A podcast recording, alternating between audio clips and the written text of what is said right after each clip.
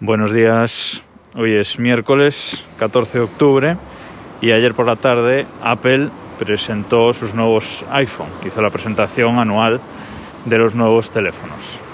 Presentó, como se rumoreaba, cuatro nuevos teléfonos, cuatro nuevos modelos de iPhone 12, el 12 normal, el mini, el Pro y el Pro Max. Pro Max que es enorme, son 6,7 pulgadas. Y creo que las novedades de estos cuatro teléfonos se pueden resumir en cinco puntos. Para empezar, nuevo diseño.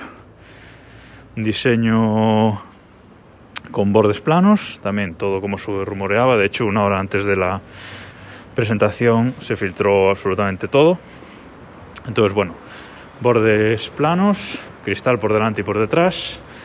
El cristal de delante eh, tiene una nueva cobertura de, que le han llamado Ceramic Shield, que se supone que es hasta cuatro veces más, más duro, más resistente. Esto siempre es una mejora interesante. Y eso, bordes planos, diseño de aluminio en los 12 y de acero muy brillante, por lo visto en la presentación, en los 12 Pro. y muy interesante. Se ve muy bonito, las pantallas también son mejores, sobre todo las del modelo 12 normal, porque es una pantalla ahora OLED que antes no lo era, mayor resolución, más puntos por pulgada, bueno, muy, muy bien. Eh, segundo punto, cámaras.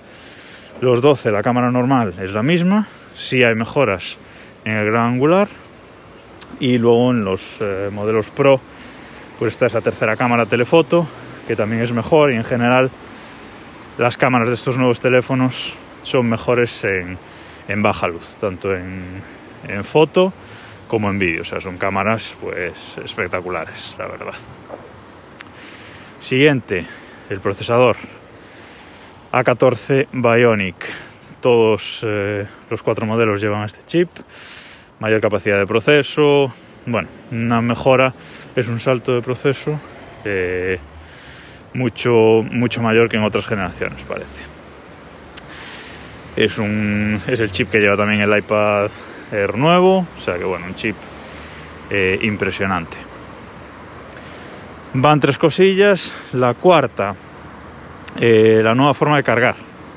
Vale, el nuevo cargador, eh, vuelve el MagSafe, esta marca que tenían los cargadores de los MacBooks.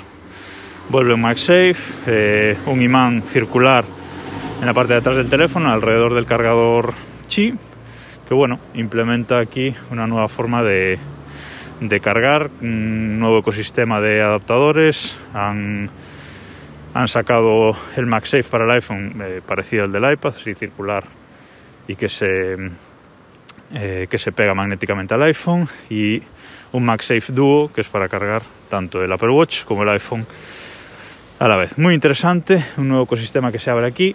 No han pasado a USB-C, ¿vale? Seguimos con Lightning, pero bueno, esto del MagSafe abre la puerta a tener en un futuro, en 2022, como ha dicho MacBook, como dijo Mac, Mark Gurman ayer, el periodista de Bloomberg, para en 2022 tener iPhone sin puerto directamente. Y la última novedad es el 5G, 5G, que es lo que más bombo le dieron en la presentación. Y bueno, es un 5G que para Estados Unidos está muy bien porque ya tiene el 5G milimétrico, etcétera. Tiene una, una pequeña ventanita en, la, en el lateral, debajo del botón de encendido. Tiene una ventanita para el 5G milimétrico que los iPhones que ven a Europa no la van a tener de momento. Así que bueno, tendremos que esperar a 2021 en Europa para, para el 5G milimétrico que las operadoras de momento no están implementando. Ese es el resumen de los iPhones presentados ayer. Mañana hablaremos de alguna cosilla más. Nos escuchamos mañana.